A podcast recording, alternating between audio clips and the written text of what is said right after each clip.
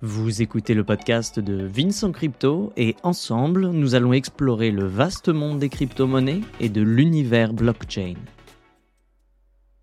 Aujourd'hui, nous allons parler de crypto-monnaies dans le sens le plus général possible, c'est-à-dire nous allons vraiment parler de la technologie en elle-même et non pas se centrer sur Bitcoin, Ethereum ou n'importe quelle autre crypto-monnaie qui aurait des propriétés propres. Vous l'aurez compris, c'est donc un podcast qui va s'adresser aux débutants ou à ceux qui souhaitent approfondir leur connaissance de la blockchain. Peut-être qu'il y a des questions auxquelles vous n'avez pas de réponse, peut-être qu'il y a des éléments que vous souhaitez préciser. Aujourd'hui, on va vraiment parler des fondamentaux, on va parler de pourquoi la crypto-monnaie est intéressante, que ce soit d'un point de vue purement intellectuel, si vous êtes quelqu'un de curieux et que vous vous intéressez à ce qui se passe dans le monde, la crypto-monnaie est effectivement une sensation, vous en avez certainement déjà entendu parler à la télé, vous en avez entendu parler peut-être sur des réseaux sociaux, ou vous avez peut-être des proches qui sont déjà investis dans ce milieu-là.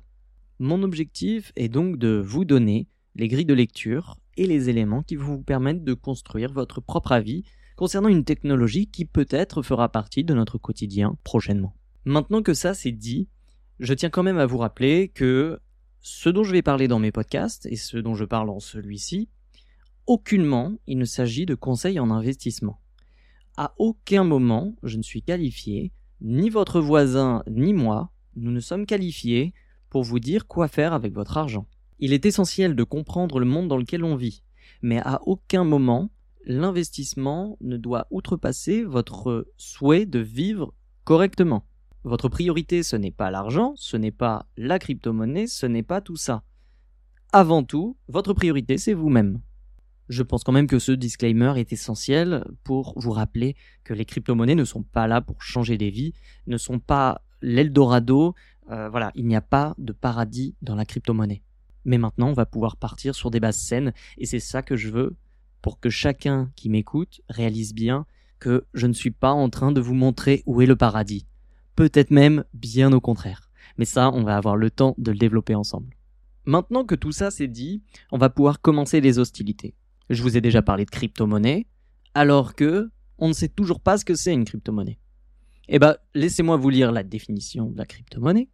C'est une monnaie numérique en usage sur Internet, indépendante des réseaux bancaires et liée à un système de cryptage.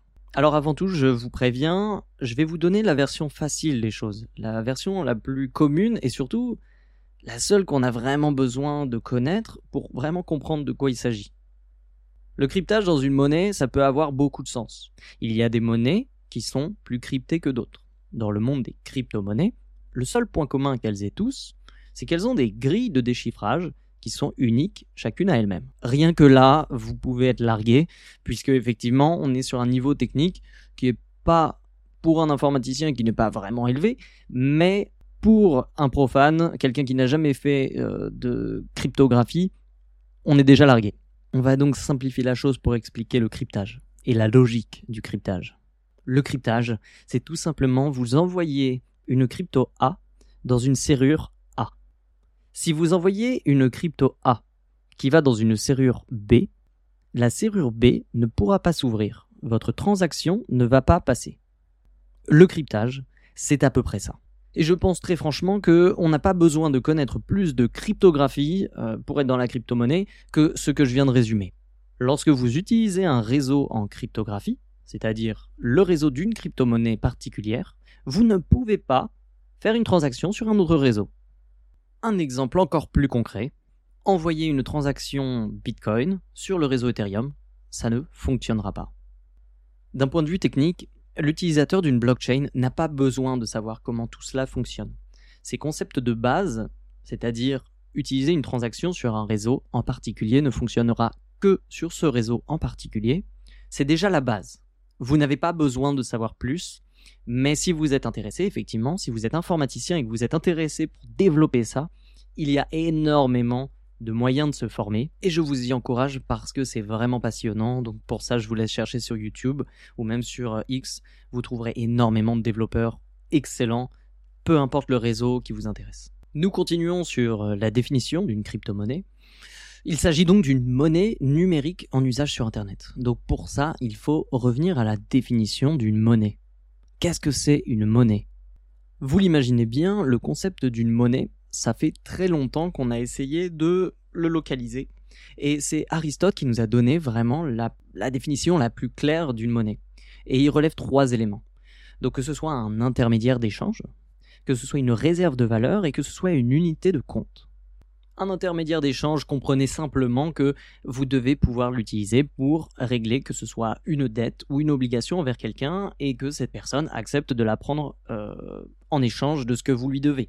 Tout simplement, je veux un poulet, je lui donne cet intermédiaire, eh bien, ça lui va. Il va accepter ce que vous lui donnez puisqu'il croit que ce que vous lui donnez vaut la même chose que ce qu'il vient de vous donner. La réserve de valeur, pour rester simple, il s'agit de la temporalité de votre monnaie. Il s'agit d'être sûr qu'une fois que vous avez vendu votre poulet, la monnaie qui vous a été donnée en retour pourra valoir quelque chose dans une semaine.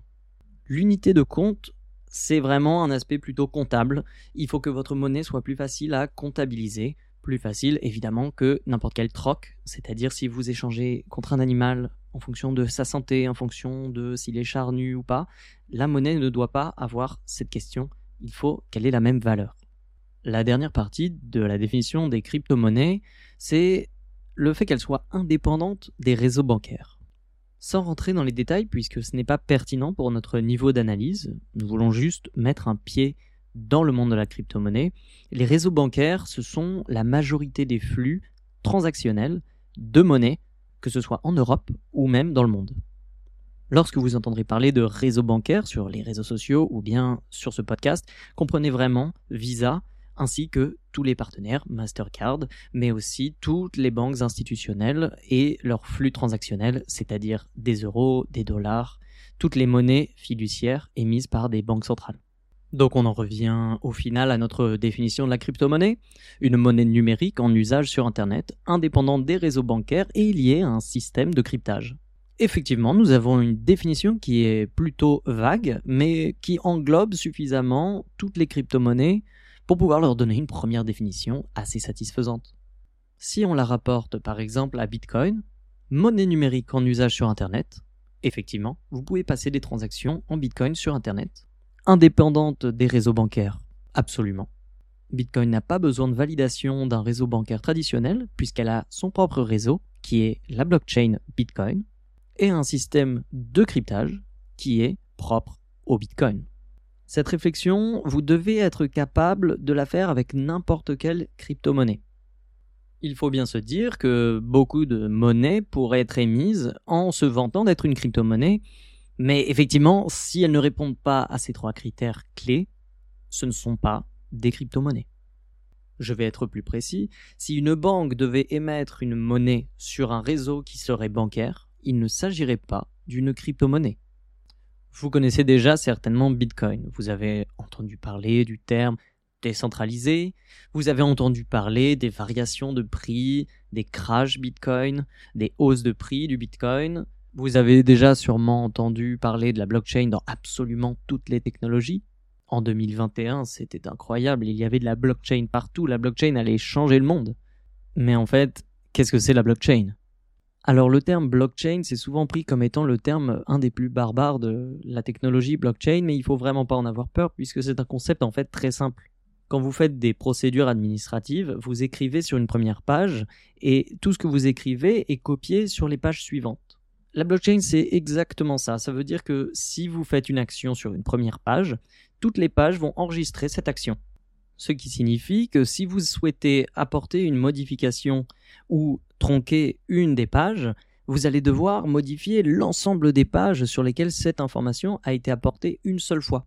Vous imaginez bien donc que modifier un document une fois qu'il a été écrit, ça va être bien plus compliqué que de modifier un seul document au moment de son écriture s'il n'y a pas eu ce processus de copie simultanée.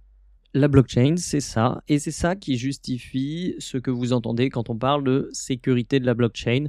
C'est parce qu'en fait, vous ne pouvez pas revenir sur un bloc individuellement, puisqu'il doit être validé par d'autres blocs qui répercutent la même information.